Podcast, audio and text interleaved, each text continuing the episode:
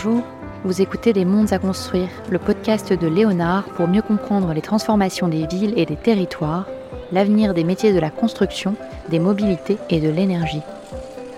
Dans cette deuxième saison, nous nous intéressons aux risques émergents auxquels pourraient être confrontés les métiers de la construction et de la gestion d'infrastructures dans les années à venir. Quels sont ces risques et de quoi parle-t-on concrètement? Quels sont les enjeux pour les différentes parties prenantes? Mais aussi quelles sont les conséquences à anticiper dès maintenant pour protéger l'avenir?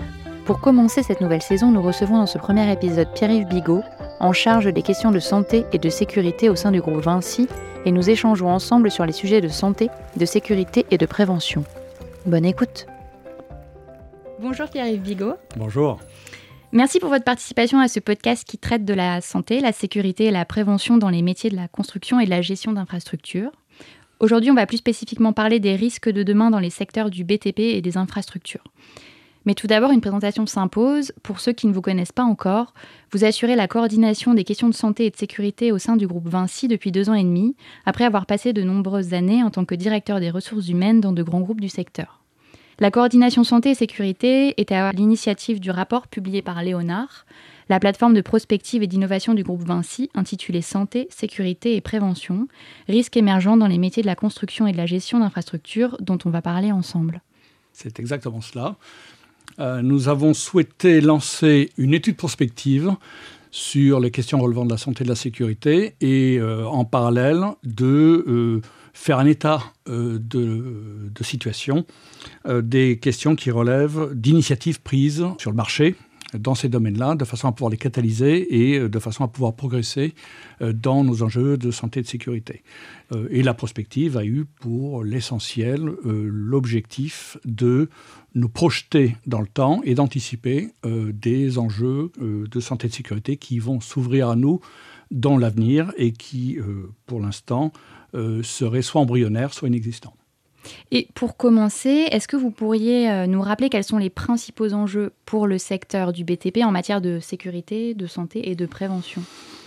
Le secteur de la construction est un secteur qui connaît euh, des, enjeux de sécurité importants, euh, du fait même de, la nature de nos activités.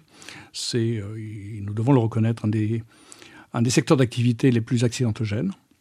Et nous avons pour impératif de progresser dans ces domaines-là et de faire en sorte que nos, nos activités puissent se dérouler en limitant au maximum le risque que nous faisons prendre à nos parties prenantes, que ce soit nos salariés, nos intérimaires, nos sous-traitants, nos, toutes parties prenant euh, part à, la chaîne de, notre chaîne d'activité. Euh, ça, c'est un, élément euh, fondamental. nos risques sont de divers ordres, qui sont, enfin, sont très liés à nos activités. Nous identifions en l'état actuel des situations autour de trois sujets majeurs. Le premier, c'est la, coexistence d'engins et de, et de personnes sur un même environnement. Le deuxième, ce sont les, euh, les risques de chute en hauteur. Euh, et euh, un troisième facteur qui, que nous prévoyons d'ailleurs en termes de perspective de devoir s'intensifier, ce sont les risques liés aux énergies, en particulier l'énergie électrique, donc les, les risques d'électrocution. Et vous parliez précédemment donc du rapport qui a été rédigé par la prospective. Pourquoi avoir engagé cette démarche de prospective et en quoi elle a consisté, comment elle s'est articulée? La démarche de prospective a eu pour objectif de pouvoir anticiper justement ces risques euh, euh, qui sont aujourd'hui peu présents, mais que nous dont nous anticipons une, forte croissance, ou qui sont euh, aujourd'hui pas perçus ou inexistants dans nos activités, qui, dans l'avenir, pourraient s'avérer être beaucoup plus présents. L'idée est de pouvoir les anticiper au maximum pour en limiter l'incidence. D'accord. Et à qui s'adresse principalement euh, cette démarche de prospective? C'est une démarche qui s'adresse à nos opérations, hein, donc à l'ensemble de nos, de nos, activités, nos opérationnels, mais qui peut intéresser aussi, et nous sommes... Euh, nous ne sommes pas exclusifs dans ce, positionnement qui peut intéresser l'ensemble euh, de, la profession au sens large. Nous partageons très très volontiers avec les entreprises du secteur les, les conclusions et les, positions qui peuvent être prises à cet égard. Très clair. Euh, est-ce que vous pourriez développer les différents enjeux et les évolutions à, venir, notamment sur les sujets d'organisation, d'environnement et de ressources humaines? Nous anticipons différents, différents facteurs qui ont été d'ailleurs cartographiés, on y reviendra plus tard. Euh, euh, autour de ces sujets-là, on a positionné un nombre important de facteurs de, de risques dont nous avons anticipé la hausse d'incidence. Et nous avons ensuite essayé de les classer. il y a des facteurs sociétaux qui sont importants, liés aux évolutions sociétales, à la fois en interne ou en externe, et l'impact de ces mêmes facteurs sur la santé et la sécurité des, de l'ensemble des personnes. Typiquement, si je peux vous donner quelques exemples, ce sera, ça permettra d'illustrer, euh, nous constatons, à titre, encore une fois à titre d'exemple, une hausse de l'incidence de ce qu'on pourrait appeler les incivilités. Euh, et c'est des sujets qui aujourd'hui affectent euh, aussi bien nos activités, qui nous concernent en tant qu'acteurs de la construction et, et acteurs de, de, de, la gestion d'infrastructures, mais qui affectent aussi nos salariés euh, en charge de gérer ces activités, qui les affectent à la fois moralement et physiquement. Donc ça, c'est un, des facteurs de préoccupation. Ça se traduit par des agressions, ça se traduit par des, par des, euh, par, par, des rejets, par, par tout un ensemble de, de, choses que nous constatons et dont nous anticipons euh, demain une, une, une, évolution croissante. ça, c'est un premier facteur qu'on pourrait appeler sociétal. Euh, vous avez aussi des facteurs organisationnels qui sont liés typiquement aux ressources humaines. Transfert de savoir, seniorité, le facteur de grande démission ou de, désenchantement vis-à-vis du, secteur du travail et euh, avec une incidence encore plus forte sur les secteurs de la construction euh, ou du contracting. tout ça nous, affecte aussi assez fortement. les pertes de compétences ou les, problèmes de transfert de compétences et de, et de gestion de, contexte intergénérationnel et l'équilibre que cela, que cela implique les facteurs climatiques, bien entendu, euh, aussi bien en termes d'évolution lente euh, que d'aléas euh, ou de, phénomènes violents plus immédiats qui affectent aussi nos infrastructures et nos, et nos, et nos actes de construction, l'incidence de nouvelles énergies de nouveaux matériaux, et l'incidence combinée aussi de ces nouvelles énergies et de ces nouveaux matériaux, d'autres facteurs comme les, les, questions qui relèvent de la digitalisation ou de l'intégration d'intelligence artificielle et de l'augmentation incidente de la cohabitation entre engins dits intelligents ou potentiellement avec, avec des, formes d'intelligence et euh, des, euh, des, des, bipèdes, des salariés ou des piétons, euh, avec, avec tous les problèmes que ça peut, que ça peut poser. Donc c'est l'anticipation de tous ces facteurs qui peut intervenir de façon très lente et donc assez peu perceptible ou de façon beaucoup plus violente. Hmm.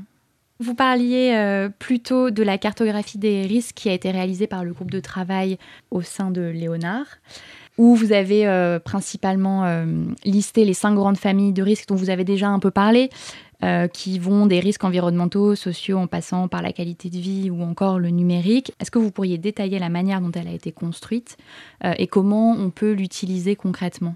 Alors, la, la, construction a été faite autour de différents temps. Un premier temps euh, assuré donc par ce, groupe de travail, qui, euh, dont il faut, aussi parler de la Constitution. On l'a voulu très euh, large et constitué de personnes venant d'horizons et de profils et de métiers très différents, de façon à avoir une couverture euh, sur les sujets abordés qui soit la plus, forte possible. Donc il y avait des opérationnels, il y avait des gens de prévention, euh, de santé-sécurité, il y avait des, fonctionnels purs, des financiers, des gestionnaires, des hommes de ressources humaines, des, femmes, des, hommes et des femmes de ressources humaines, voilà, des gens de toutes origines.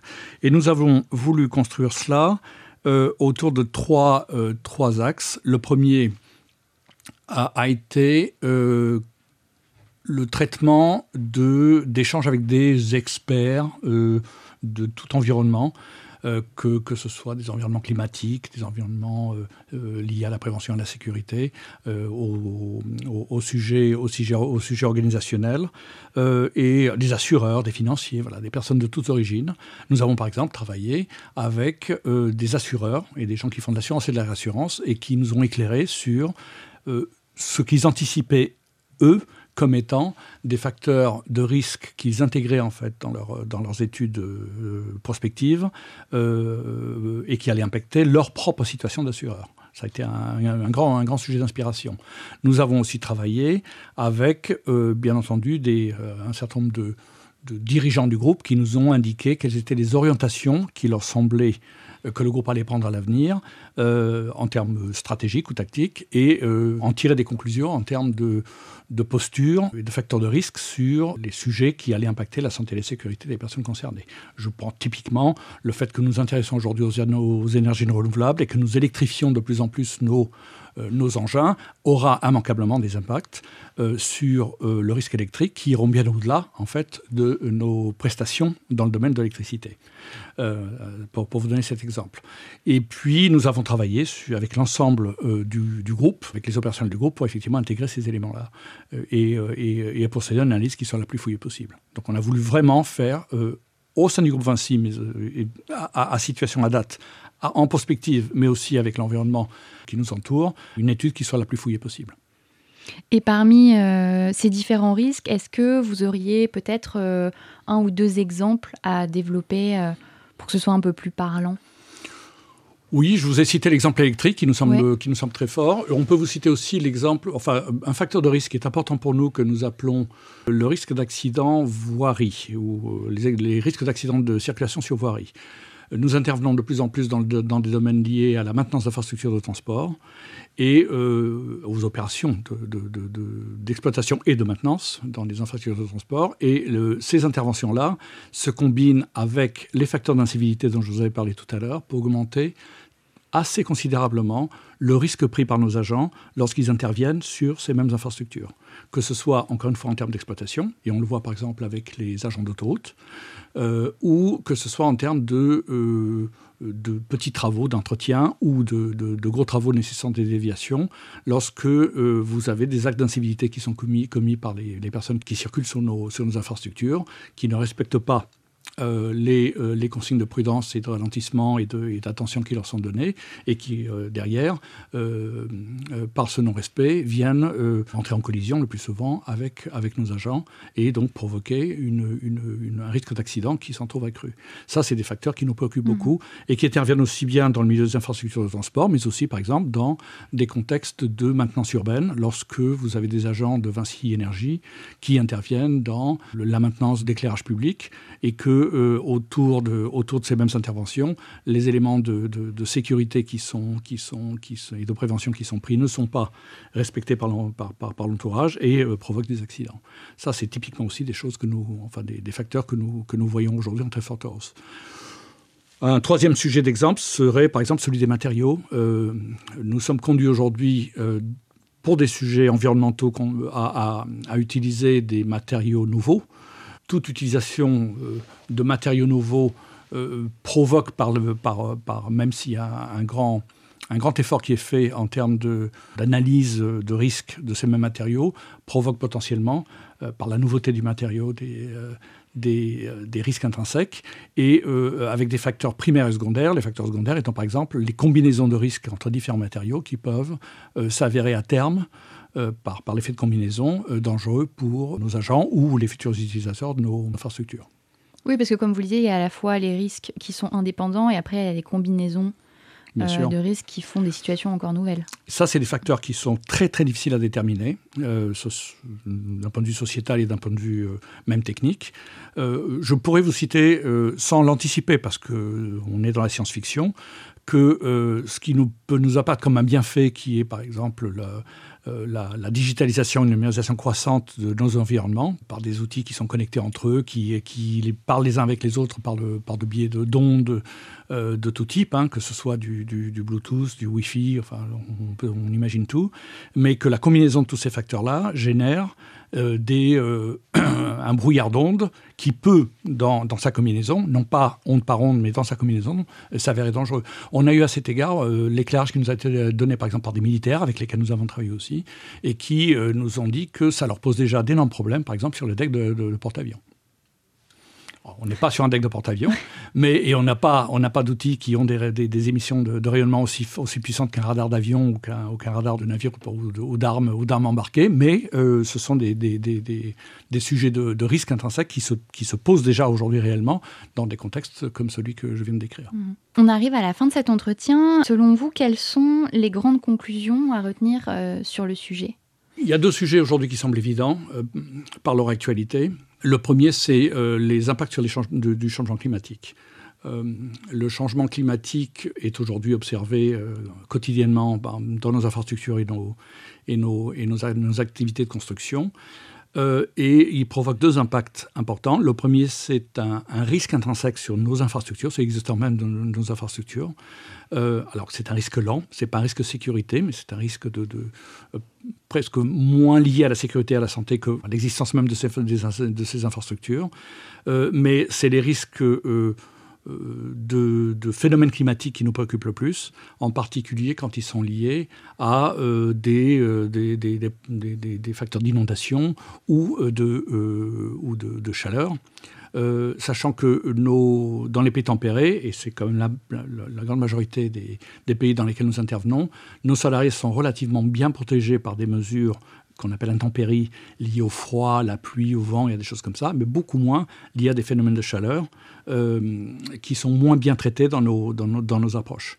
Euh, encore une fois, dans les pays tempérés. Euh, tout ça combiné, et comme je vous le disais tout à l'heure, avec des, contraintes sociétales qui impliquent que nos, nos temps d'opération et de travail soient limités à des périodes de dite ouvrée, c'est-à-dire euh, grossièrement entre, entre 8h, 8h30 et, et 17h, 17h30, 18h. et donc l'incapacité que nous avons, dans, toujours dans ces pays à forte maturité, à décaler nos heures, nos, heures de travail de façon à pouvoir travailler sur des horaires un peu plus amènes. Euh, ça, ça nous pose un problème euh, que nous allons devoir traiter à la d'un point de vue sociétal. Un autre sujet, c'est que nous anticipons le fait que nos préoccupations aujourd'hui sont plutôt des préoccupations de sécurité au travail et que en termes de glissement euh, prospective, euh, les sujets vont devenir de plus en plus des, sujets de santé au travail. Euh, moins de sécurité, parce que nous avons progressé, nous continuons à progresser, mais vont apparaître des facteurs de santé qui aujourd'hui ne sont pas nos préoccupations premières et qui vont devenir des, facteurs prégnants dans, nos préoccupations à l'avenir, liés aux, effets de nos activités, aussi bien sur un plan physique que sur un plan psychologique ou mental, tout cela en plus simplifié et, euh, lié à, des phénomènes de, de, seniorité croissante euh, et aux impacts des reculs dans tous les pays liés à forte maturité de l'âge de la retraite et donc le fait que nous allons avoir euh, de plus en plus d'agents, de, personnes chez nous qui auront des âges avancés. Très clair. Merci beaucoup Pierre Bigot pour cet éclairage. Merci à vous. Pour aller plus loin sur certains sujets et certaines thématiques qui ont été abordées dans ce podcast, euh, d'autres podcasts sont à venir, notamment sur les sujets de la santé, de la santé mentale, de la seniorité et du changement climatique.